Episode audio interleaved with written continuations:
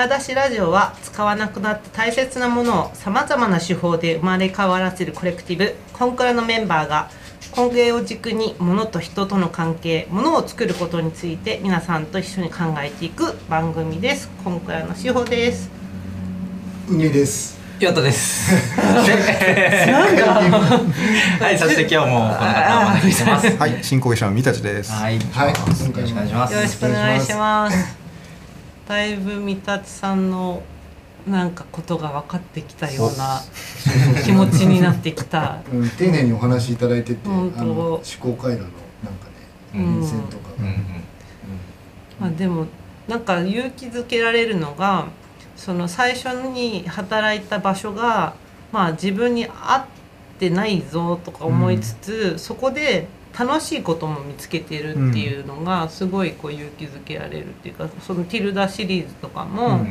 やっぱりこうキーエンスのあの高い 3D プリンターで遊べるっていう、うん。まあ、福利厚生があってそこで見発見してたりとか。あと面出しの楽しさを発見する、とかだからそういう意味では、まあ、なんかやっぱりなんだろう最初、まあ、美大とか出たら会社に入るって割とやらない、まあ、パターンなんですけどそれもやっぱよ良いことなんだなっていうのが、うん、思ったし学生にとってき、学生に聞いてほしいなと思った。うんうんうんそれシーズンさっきのファーストのあのやつ、この2回前のやつですけどね。うんうん。でちょっと三話目はあの工芸と新工芸新工芸者の接点みたいなところが、今現在どんなふうなことが起きてるのかっていうのをちょっと聞きたいなと思ってたんです。うん。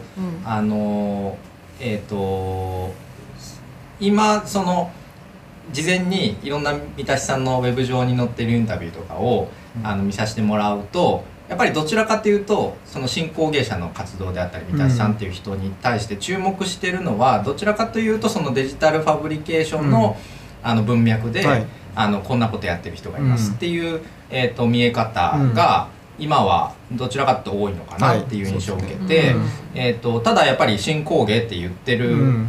ところに反応する工芸側の人もいるはずだよなとは思ってたんです、うん。でその辺がこうあの三田さんのご本人のその体感としてど,、うん。どんなことが起きてるのかなっていうのをちょっと聞いてみたかったんですけど。ね。いやえっ、と正直言うとあんまりないっていうのがうん正直なところですかね。うん。うん。これなんでなんだろうとかちょっと思ったりしますけどもっと怒られるかもと思ってたんですよ。そうそうもっとこんなん工芸じゃないだろうって言われるだろうと思ってたんですけど、うん。基本的にはすごくこう好意的に受け入れてくれる方ばっかりで、うん。話すとちゃんと「あ確かにそれは工芸だね」ってうん。言ってくれることが多いですかね。うん。まあ、あの面の綺麗さ見たら、工芸のやってる人だったら分かるこれ手でやったんだって、すげえってやっぱり思うのがあるかもね。うん。工芸士だからこそ分かることっていうのはあるかもしれない、あとは多分なんか工芸っていうも、うん言葉の持つなんかこのあの広さっていうか、うんうんなんか懐の広さみたいなのがあるのかなと思ってて、うんだから多分なんかこう権威的な感じで工芸を定めてるっていうなんかあのものが多分そんなにないんでしょうね。はいはいはい。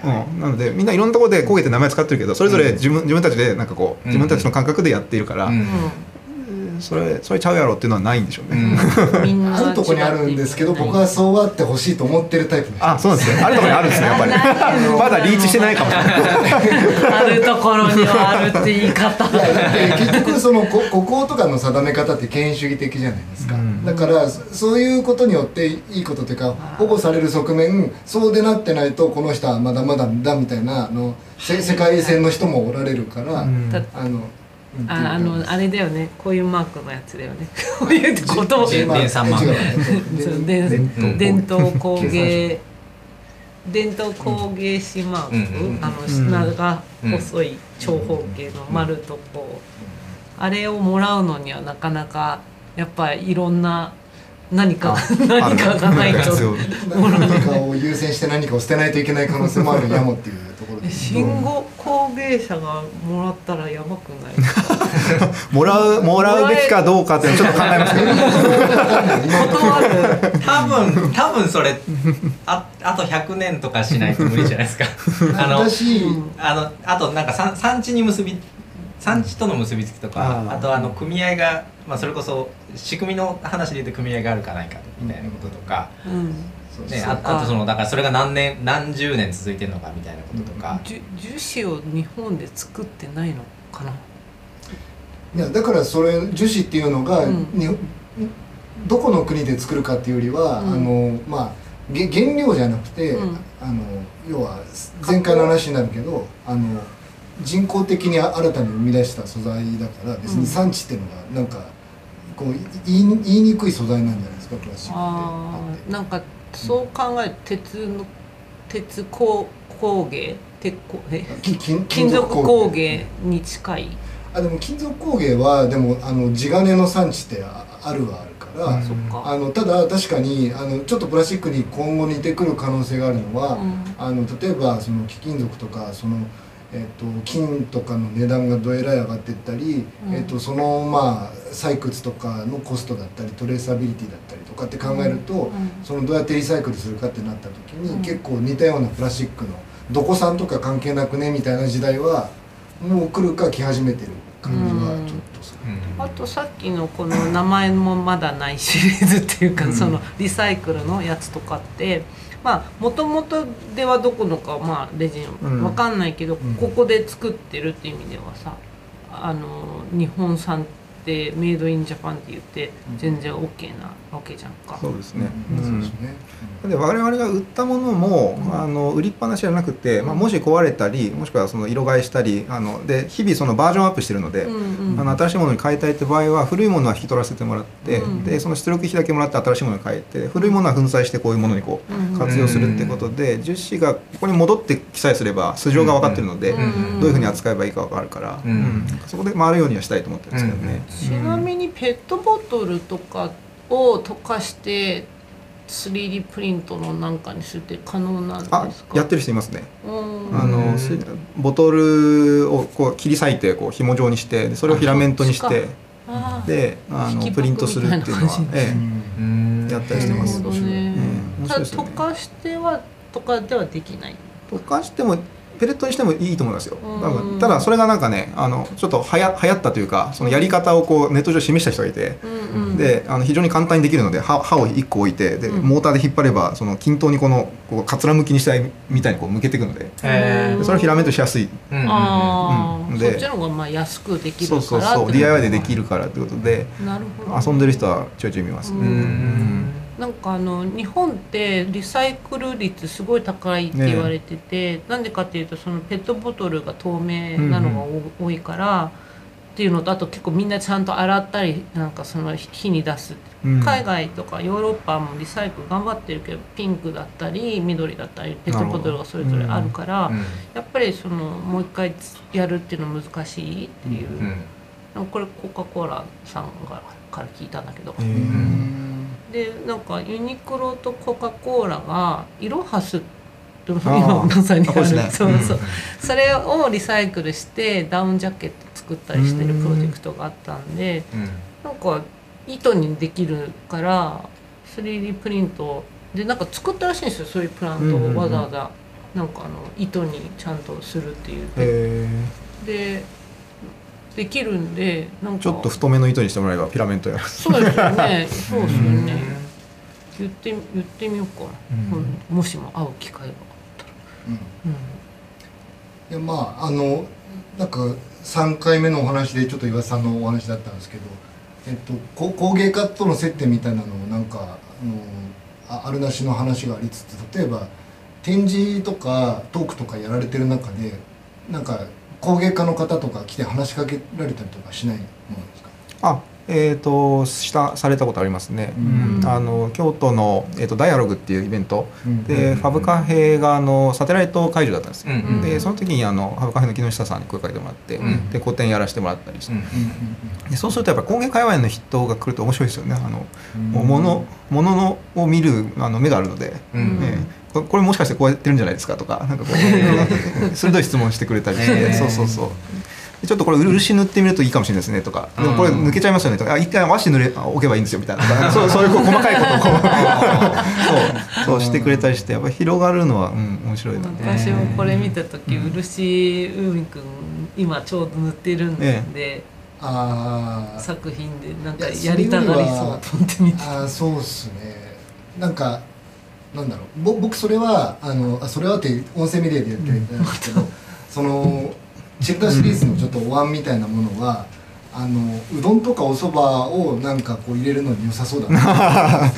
水をが抜はけて、ええざるみたいに機能できます確かに。結構あんまりこういうそういう器なくて、うんうんうんそれでそのなんだっけあの竹で編んだようなざるあるじゃん。ありますね。あれをだからチルザシリーズでやってくれたら、うん洗う乾くの早いなんかうどんの、そのだから なんかざるなしでうん。ポンって食べれる、でちゃんと水ををこう受ける皿までくっついてたら、めちゃめちゃ便利ですね。あんまりそういうのそういう食器ありそうでなかったな、うん。欲しい、うん。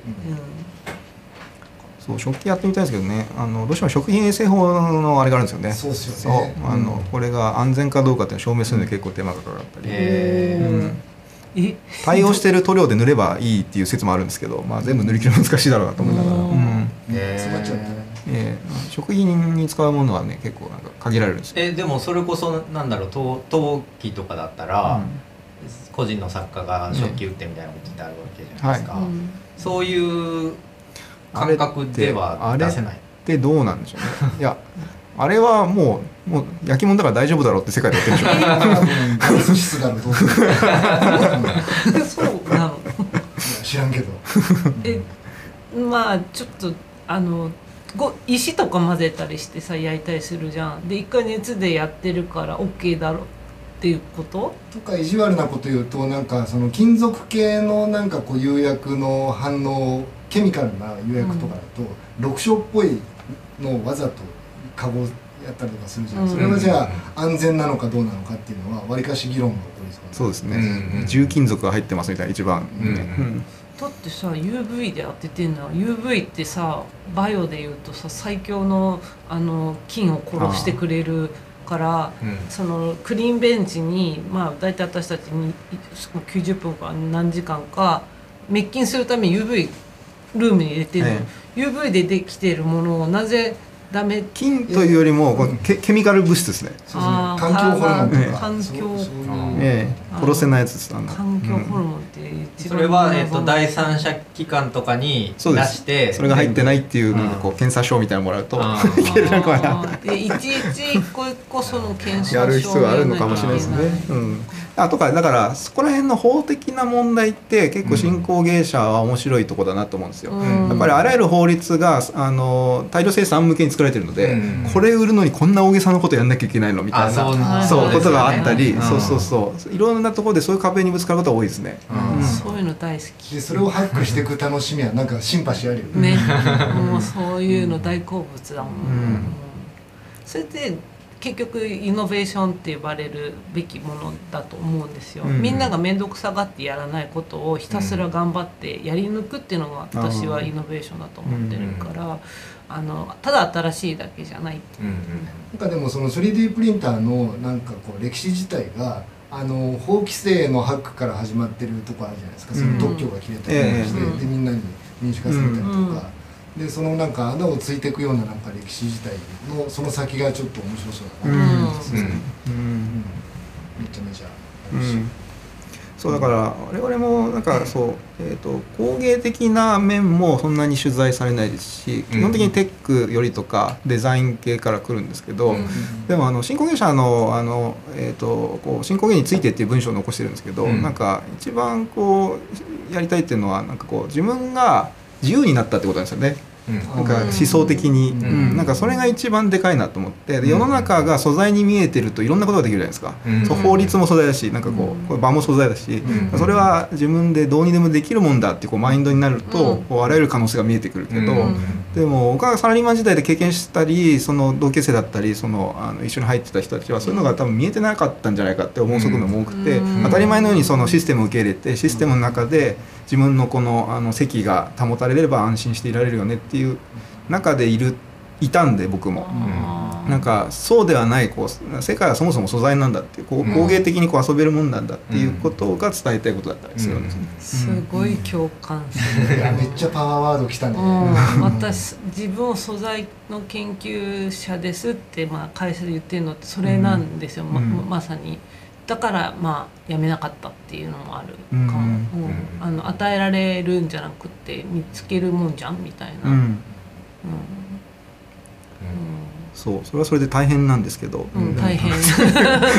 確かなものがなくなって大変なんですけど。そうそうそう。大多分不確定さでしかない。多分その大変さの中に、うん。例えばそのじゃあそれってどうやって稼ぐのみたいなああそうですところもあるねと思うんですけど。そうですよね。そう、う。んあのーえっと今年その横糸という会社から、えっと独立して新興そうですね4業者として月から、え法法人化したっていう。はい。ことうんなんですよね。その今このあのチルダとか乗せ物とかの、うん。そのえっ、とアウトプットをプロダクトとして販売するっていうことでええあの生計を立ててるというか、えっ、と事業的に。事業えあそうですね。お。えっ、と2本立てになってて、うん。自分たちのプロダクトであの作って売るっていうのはもちろん1個うん。あって、でそういうものをこう展示したり、うん。あのするとあの企業さんからあのこういうテクスチャーが作れるんだったら、うんこういう施策作ってもらえませんかみたいなうんうん案件が来たりするので、うん。そういう請負とこの2本立てでうん。うん。主に、あの回す回せるか？みたいな状態です どうだ？って感じのとところです。なんか三達さんの話聞いててやっぱりこうでもともとやっぱデザイナーさんだなって発想のその例えねばその、えっとわ私はカタツムリを作ろうとしてたと思ってたら実は重いからうん。テープカッターがいいとかすごいやっぱデザイン的な思考だし、はいでも聞いてるとアーティストに近いなって思うようになってきた、さっきの話聞いてて。うんっていうのはす世界は全て素材であり、意味があり、うん。社会っていうのはまあ遊び場であり、っていうなんか社会彫刻的な、うん。まあ、マクルーハンだったりとか、うん。なんかそういう社会彫刻だったりとかもあるしで,、そこにその手で作っている素材と向き合っていろいろちょこちょこやってて工芸のし面もあるからなんか 3, 3つが同居同居し一人の中に同居してるような感覚だなと思う。だから僕もあの横文字の話しましたけど、やっぱデザインっていう言葉さえも、うん。日本人の僕らは素材にしてないなって思ったんですよ途中で、うんうんうん。そのパッケージのまま受け入れてるから、うん。なんかそれの組み直し方がわからないっていうか、ああそういうことか。うん。あだから素材まで一回デコードしてっていう。そうそうそう、ん。それが分かっていれば組み直せるはずなのに、うん。それがないのでまたあのヨーロッパでパッケージされたものがこうどんどんどんどんうんうん来てしまうっていうなんかその無思考状態というかなんかそれが嫌だなって思ったんですよね。うん。工芸であればまだ作り方わかんないなと。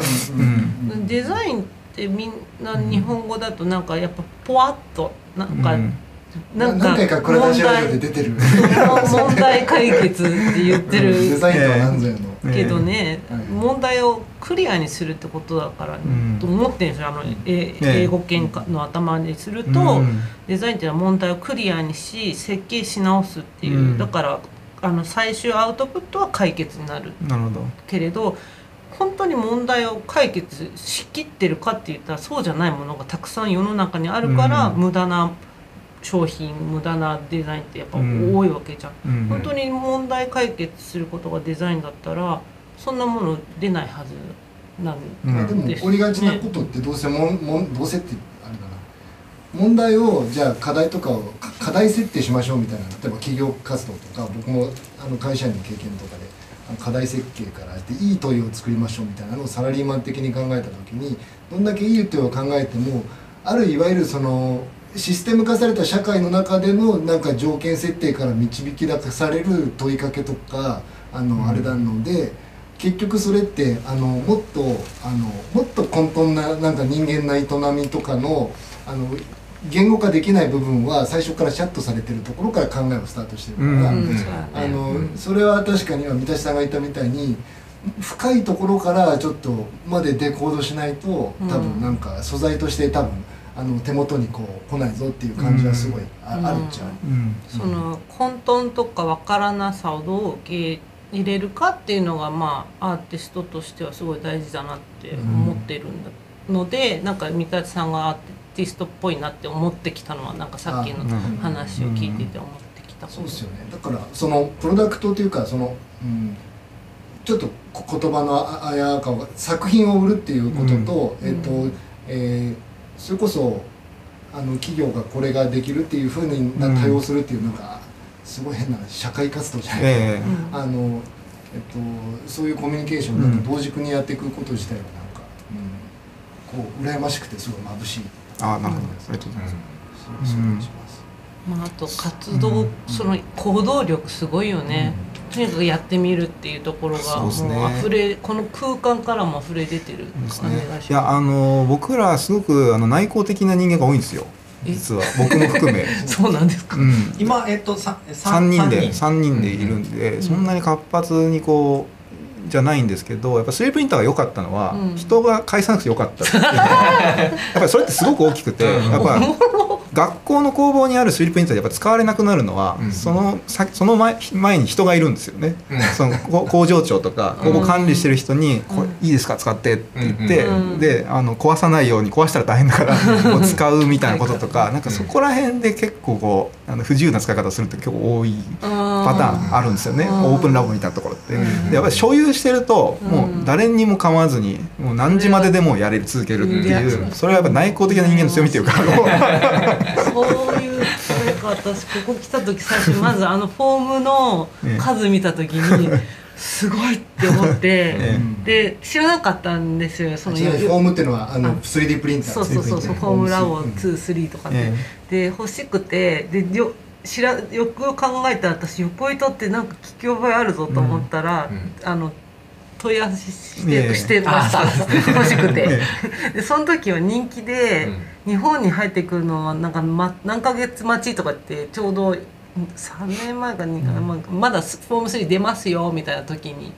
でそれでなんかウェイティングリスト、いやーもうなんか変える気がしないくなってきたと思って、うん。その上司がきっと気が変わって買っちゃダメとか言われるような気がして、うん。で私ちょっと諦めちゃったんですけど、うん。その夢のプリンターが めちゃくちゃ並んでる並んでて入った瞬間に私もなんか「えどういうこと?」って思った、うん、これは贅沢の極みですもう本当に。なんかすごい分かるのはなんかあの学生の頃、えっと、写真の授業を取ってた時にあのちょっと作品提出しなきゃいけないのになんかその学校のオフィシャルの写真室借りると手続きだったり人を介在してるんだけど、うん。そこであえてわざわざやらずに写真部に部費払って自由に使ってやってたんですよ。えね。その方がやっぱ暗室の実験ができるし、えその人がいないとまあ変だし自分の責任取れる範囲でむちゃくちゃやったのっていう、えあれはめっちゃわかるそうですよね。うんそうそうそうそう。そうそれは。そうなんですよ。なんでそうあのだから今の学生さんにとっては 3D プリンターもちょっとカリキュラムになってきちゃってるんでだからまあのそれあのこうウェイティングリストとかそうです。なんかか時代は繰り返すと思うんですけど、うん。僕の上の世代はやっぱコンピューターをそういうか価値観で遊んでた人じゃないですか、はいはい自分が見つけてきたおもちゃでこれはもう自分だけが知ってる世界だって、うん僕にとって 3D プリンターはそういう状態だったんですよね、うん。もう先生も知らない。自分だけがやる。だから楽しかったってなるけど、ううんん。だからそう。今の学生さんはちょっと違う感覚で見てるかもしれないですねあとは粗末に扱っ合うな、うん。扱うなって言われてるからなんかこんなことやったら壊れちゃうかものギリギリの方までやって、ねえやっぱチャレンジできないとかええそうですよね。そうそうそう。そんな使い方するなと思いますねうん。うん。でもそこに実は面白いねあのねえ。種がいっぱいあったりするんで。やってみないと分かんないし、うん。まあな納得感大事じゃないですか、え。えダメだったとしても、ええ。あこうしたらまたできるかなとかって、え。ね試さないと。なんか実は私 3D プリンターをすあのそのちょうどインターネットで出た時に木を切ってで作ってみたことがあるんですよ、だ早稲田大学の学生と一緒にコラボして。その時に自分たちで作った 3D プリンターだからど素材を別に樹脂じゃなくても、なんか勝手にやっちゃってええええじゃんってなって、であのまあ培地って言うんですけど私たちあのバクテリアを育てる素材寒天とかでできてるんですけど、培地を、まあ、ちょっとだけ液状にして、ゆっくりゆっくり押し出してみたら詰まって壊れちゃったんですよ半数時間でこうなっちゃって。でちなみにその全部作るのに10万ぐらいかかったんですよあのパーツ買ったりとか で学生に作ってもらったから、まあ、そこは無償だったとしても。でそれ自分で作ったプリンターだから別に誰にも怒られなくて、でそれをちょうどデザイナーウィークでなんかダメなのに堂々と出してて。うん。で一生懸命つ詰まったとか言ってやってたら、原さんっていうあの 3D プリント屋さん、まあ、が来て「君らなんてことをやってるんだ」みたいななんか すごいドン引きされ、して見てたんですけどそれが最初の出会いだったんだけど、やっぱ自分で道具作るって、まあ、工芸士とかは基本やるうんじゃないですか、あの例えば土目って言ってなんかトンカチを。ああキノキノコの話で言うとそうですよね。そのはうんとた簡単に言うと多分タガネとか細かいところのその調整とか自分でやすって形を作るとかあの金槌のそのまあここの面とかは自分の好みとかここの合わせて人によってやっぱ違うとか。うん加工するのよねとかノコギリの刃が当たらないところはノコギリの刃自体を細く自分で削るとかうんなんかそういうのはなんかありますよね。うんんそれにそれがだからできることが広がりが変わるし自分でツール作ってるっていうことってすごいなんか、まあ、同じこと繰り返しなんですけどすごい自信につながると思うんだよね。なんかできないことって多分今あるものだけで何とかしなきゃいけないと思ってるからこれは作れないできないって思い込んでるだけで。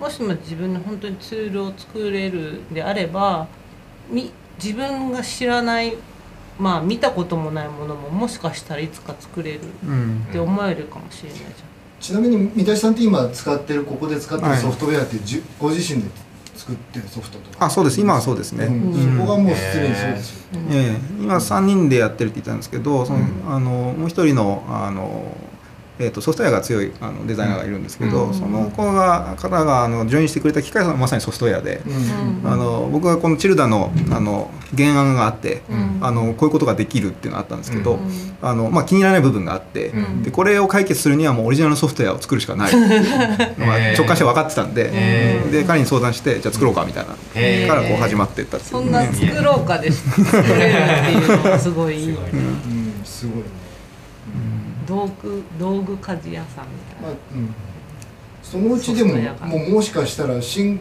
工芸者さんでなんか 3D プリンターを開発するみたいなこともありえるんですありえるかっていうといややんないんじゃないかなって気はしますけどね、うん、そこにでも開発はしないですけど、まあ、日々あのカスタムはしてますけどね。あはいはいそう、うんもっとこここういう部品の方がうまくいくだろうなみたいなところはチューンアップしながら、ううんん。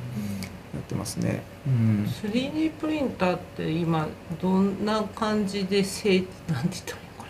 えっ、とかいいろんな成長をしてるんですか？今はあのすごい地割れが起きてますね。あのものすごい安い界隈のコンシューマー品と、うん。なんかそれじゃ儲からないのかっていうことだと思うんですけどあの企業向けのあのもう数百万単位のものとああがもう中間層がなくなってきてそれまずい感じガーンと分かれてます。ソソライズさんとか、うん高高級品系系のやつ。ポ ポポルシェみたいな感じ車で言うと、なんかそれまず聞いてなんか今なんとなくまずいなと思ったのは、さっきのまあそわ安いからじゃああのめちゃくちゃやってもいいぞうん。は生まれるかもしれないけど、うん。でも結局アウトプットってそんなにすごいこともできないと思うし、うん。でやれることが限られちゃってる。でやっぱ真ん中ら辺で、うん。手自分が手に届くし自分のものだし、うん。それでいろいろこうなんかえー作る試す幅が広いっていうのがないと、うん。いろんなものが生まれないと思う確かにからちょっと危ね険な香りがしなてくる。るほど。まあ、うん、どうなんでしょうね。あのこの熱溶解式の 3D プリンター、FDM 方式って言ってますけど、うん。このプリンターに関して言うと、うん。いやまだまだ分かんないかもしれないですけど基本的にはやれることは同じなんですよね。もう高いものも低い安いものも。なので僕の目線からすると逆にあの高くするために不要なものがいっぱいくっついてきてるって感じで、なんかあの監視カメラつけましたとか。は？あの失敗を自動そう書いて失敗を自動検知できますとか、はいなんかあの便利快適には近づいてるけど、なんか革新的な技術がそこに乗っかってる感じはしないんですよ。なるほどね、で逆にそれはいじりにくいので、あのどんどんボタン一つで出ます状態にこう近づいて、まあ、理想のプリンターに近づいてるからですよね。はい。はいなんかプリンターっていうところで言うと。そうですそうです。うん。うちが扱ってるのは結構安いプリンターでやっぱ 3D プリンターというよりもなんか造形機って感じですよね。基本的なことしか積んでないから、うん。そこから自分で改造して、うん。うんいけるっていうところ、うんすごい裸感ありますあそうですそうです、ネイキッドな感じです、骨骨組みみたいな、うん。スカフォルディなんだろう。家でいうと 壁がない家みたいな だからなんか車でいうとメーカーがやってる公式のディーラーっていうよりはなんかカスタムショップに来たっていう。あそうですね。いう感じのイメージに近いですよ、うん。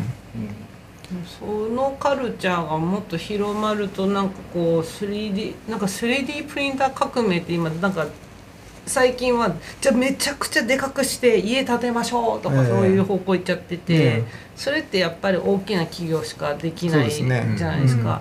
うん。なんかやっぱりもうちょっとこうパーソナルで DIY 的ななんかこうそのい一般市民のそのシシビッククリエイティブをこう、みんなでこうも盛り上げようぜっていう方向に 3D プリンターって今後どうやって役に立っていけるかなという。それをまさにやりたいんですよね新工芸社、うん。ねなのでお店も僕らの作品だけじゃなくて、うん。あのそういう他の作家さんも仕入れる、うん。そういう人たちはどういう人たちかっていうとデザイナーインハウスやってるけど、うん。自宅に 3D プリンター置いたら面白くてなんかあの、いいなんかいい質のこう作品作っちゃいましたみたいな人もいたりしてそれどんどん増えてってるんですよ。うん。でそういう人たちは SNS でこう投稿していろんな人からあのこう、ね、うん。リアクションもらってうんなんか楽しんでたりいろいろあるので、そこら辺をこう応援していきたいなっていうのがあって、うん。でそれがそのなんか実体的な経済としてもちょっとこう副業的にうんちゃんとこうインカムが入るようになっていけば一つこうカルチャーとしてうん。こうまとまっていくんじゃないかなと思ってるんですよね。この話本当工芸の人に聞いてもらいたい、マジで。いやでもあのリスナーはやっぱ工芸の方が多いんで、今ちょうどいい機会。聞いてください、今から言ってもそれで言うとなんかこう既存の工芸と違うところがあるとしたらここじゃないかなって思ったのは、ええそのえー、とアウトプットはいろいろその、まあ、人間あの設計通りにいかない部分とかもうん。常にあるものだとは思うんですけど、設計図そのものは、もうそのプロプログラム自体がもうえこれっていうものがあるわけじゃないですか。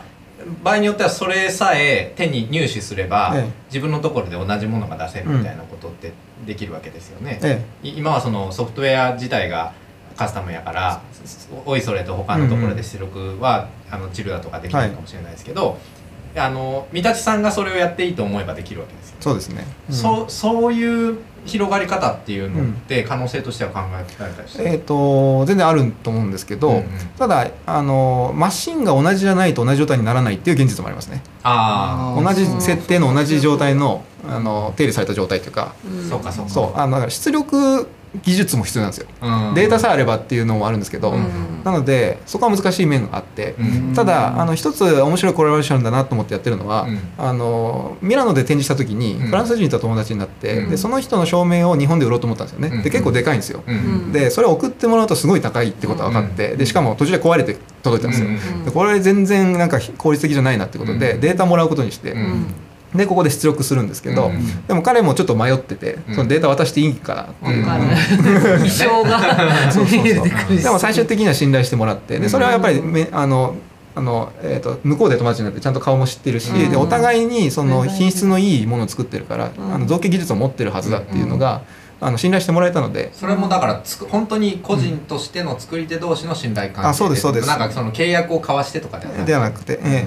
えなので、なんかそういう面はありますね、ううんん。なんで誰誰でも彼でも出力してほしいかっていうといや、うん。それはちょっと多分人によって全然,、まあまあ全然できないはずだと思っちゃうので。そうすね。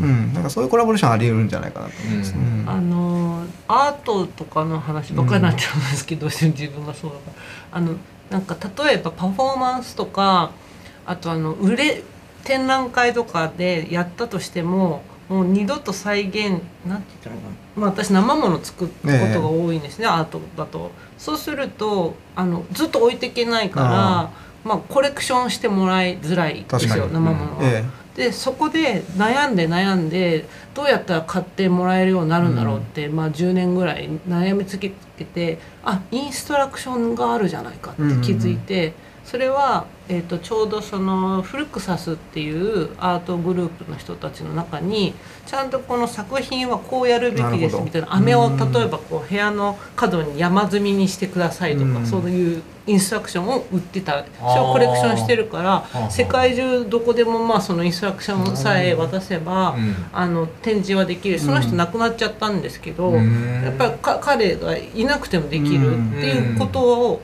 なんか可能にしてくれたのを思って、あじゃあそうすればいいん。だって言って、うんレシピを逆にギャラリーに買ってもらうとか。なるほど。で面白いですね、うん、でもっと儲けようと思ったら、うん。作家が来て作りますよっていうのをうん。また今度パッケージにするとさらにちょっと上,、上積みがなあるんですよ。なるほど、なるほどそれはありえるありますね。うん。うん。でちゃんと何人分だけって決めるんですよ、う。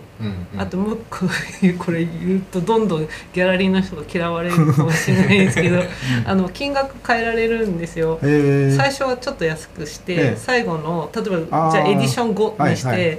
最後の4号は高く設定するんですええもうあと最後の1個なんで2個なんでって欲しくなるかなるほどなるらほど、で最初の12個は、えこの作家として価値を知っていええ。る目利きの人には、まあ、いつも買ってもらえるからっていうのもあって、彼らも値段の相場知ってるし、うん。ちゃんと適正価格で売ってっていううん。やるギャラリーがあるんで、えちょっとこれ言うとギャラリーのネタをばらしてしまって怒られるかもしれないそれもある意味インストラクションでもできるっちゃできる、確かにできますね、ねそう一瞬考えたのはその G コードっていうこのプリンティングの DNA があるんですけどプログラムの、うんだからそれを NFT に紐付けるとどうなるんだろうっていうのはちょっと考えたことあそれありますね。はだからうん同じですね、やっぱり限定っていうかその、う。ん信頼信用が必要だから、うん。最近はアートとか工芸品でも NFT つけて、で特にあと面白いのは誰が買ってったかっていうのは残るじゃないですか、うん。で誰にまた売ったのかっていうのが残るから、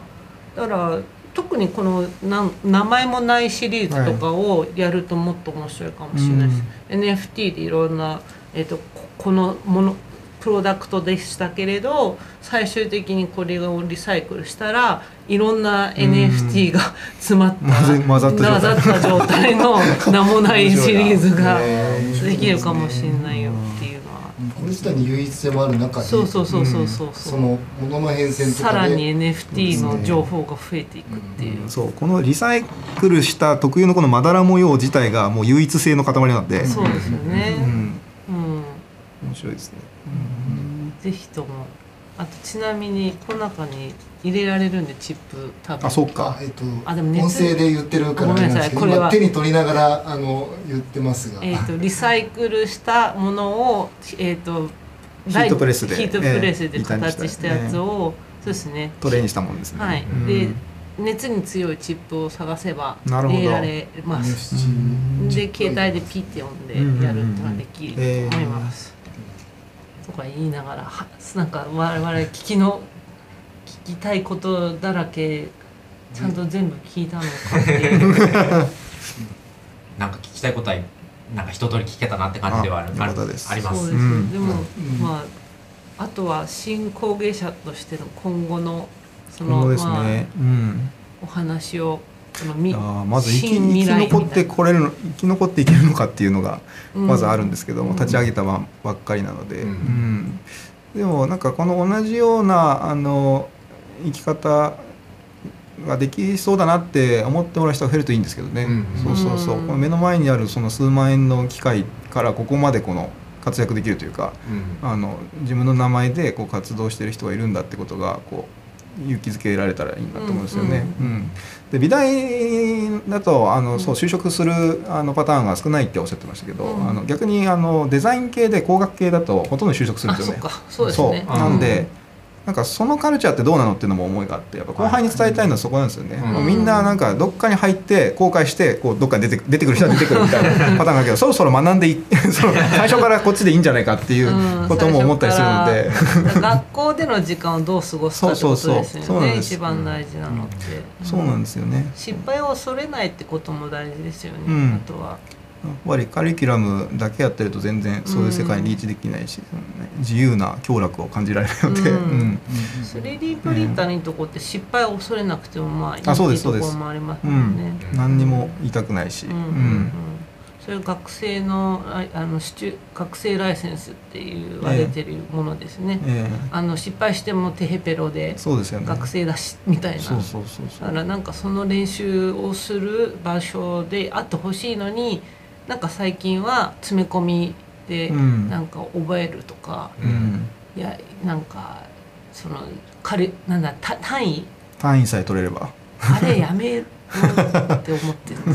何の話か分から逆ない。にあのね文文科省からは外れた教育機関として尖ってまあでもね美学校とかまあわかんないけどそそういう文科省じゃない的ななんかあの芸術をの教育はすごい試みはあります。よね。新工芸者さん学校みたいなのとかはやらない。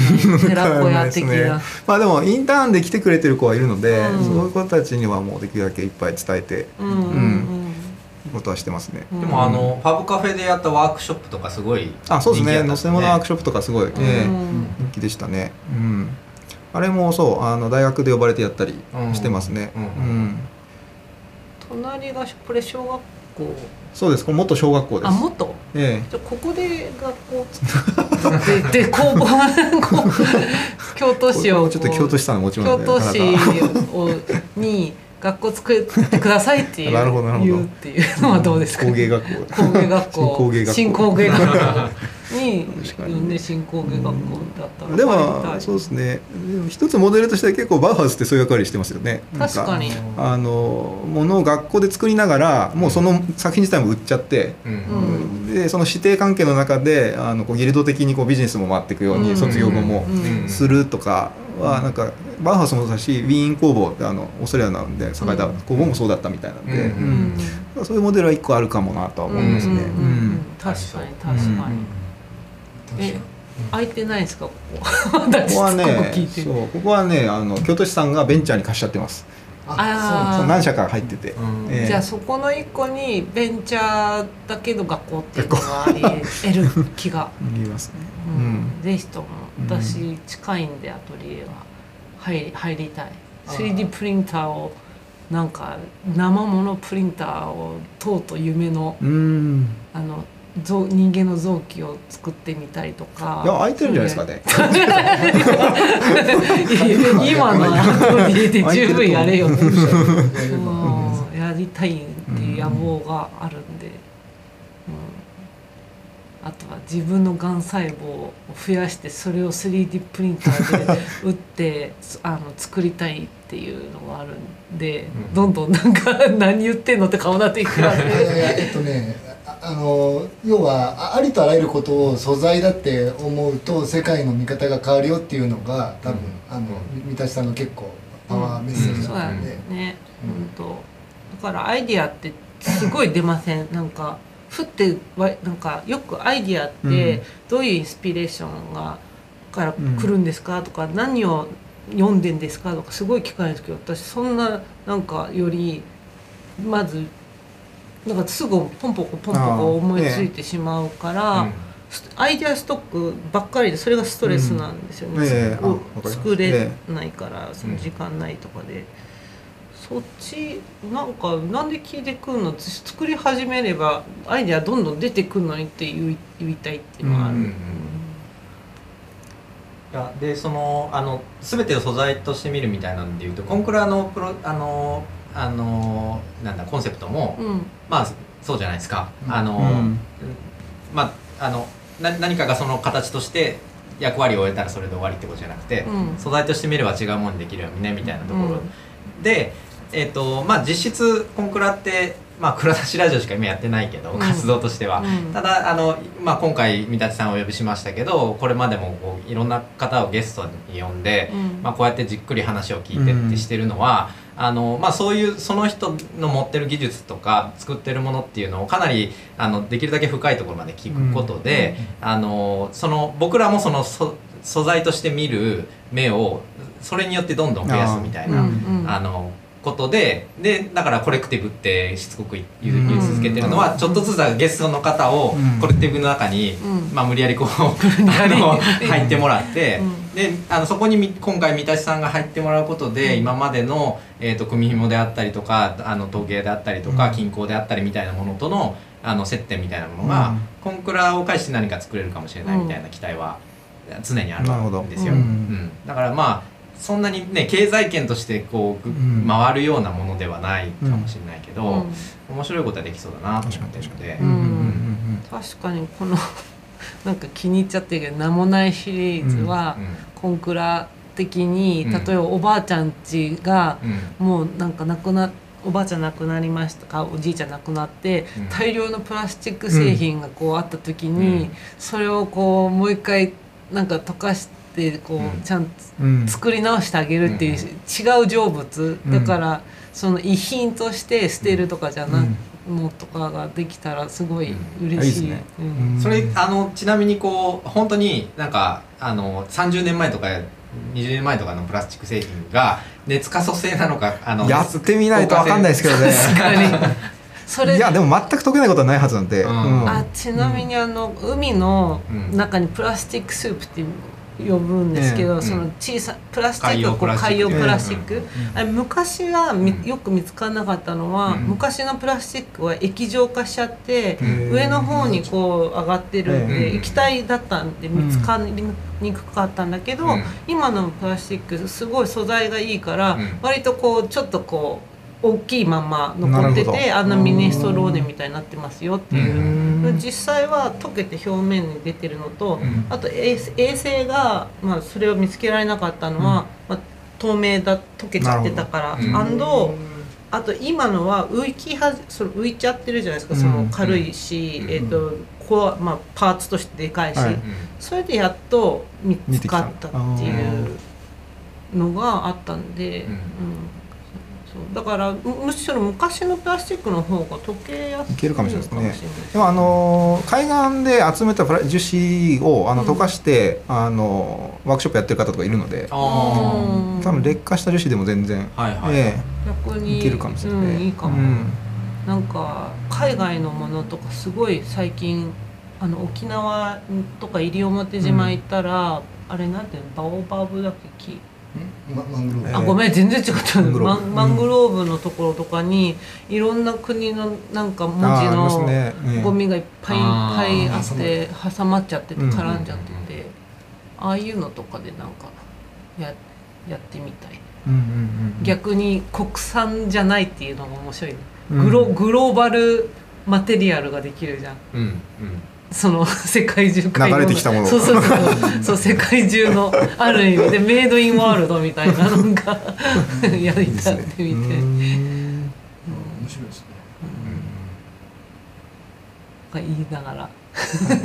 まあそんな感じでねあのちょっと今後もコンクラに何かしらの形で関わってい。ただきたいなと思ってますんで、はい。今後もよろしくお願いします。ありがとうございます。お願いというわけで今回はあの3回にわたってあのかなりいろんなあのまあ蔵出しラジオ的にはねかなり新しい話題というか、本当。あの今までしたことのない話題もたくさんできたんでいやめちゃめちゃいい回でした。ありがとうございます。ありがとうございました。ありがとうございました。こちらこそ、はいあの工芸についてねあんまりこうそこをメインで話すことなかったんで、ん。あそうですよね。楽しかったです、うん。えだからそうそういうなんか機会がなんかもうちょっとねそう増えてほしい欲しいな私も本当そう思う、し物を作っているっていう感覚がすごい強いっていう方だっていうのがもう,、そうですごい伝わってきたので、うんそうですね。うんあと欲しいのはあの評論が欲しいんですよね、作品を評論されたいっていうね。そのシステムがないからなんかこう価値づけが第三者からのこう盛り上げもないっていうのが辛いなっていうのはあるんですよ。評論されたい、これは出す場所かもしれないですね。ねうんなんか翔さんアイデアがあればあります。それはラジオの収録終わった後に。やりましょうか。はい。はい。まああの収録はここまでということで。はいえっ、と感想はしえっ、とハッシュタグ C O N C R A あー C R A で、えーよろしくお願いします。はい、フォームもあります。あとは批評家とか評論家の方からのご意見あの欲しいので、我こそはという方はご連絡ください。はい、えーお話し中もあったあのコレクティブにはあのこうやってどんどん面白いあの仲間が増えつつあるので気になった方はコレクティブもチェックしてください。はい。というわけでえーっとまあ来週からもあの蔵出しラジオは続いていきますので、はい。あのチェックしてリロード、はい。リロード。はい、あの三田さん機会でね聞聞いていただいた方にもねちょっとあのいろいろ多分あのまあ三田さんのお話からつながる話っていうのがこれから予定されてるゲスト会とか、あのまあ、僕ら3人で話す会とかでもできると思うので、あの多くの方に聞いてもらいたいなと思ってます。はい。というわけでありがとうございました。ありがとうございました。ありがとうございました。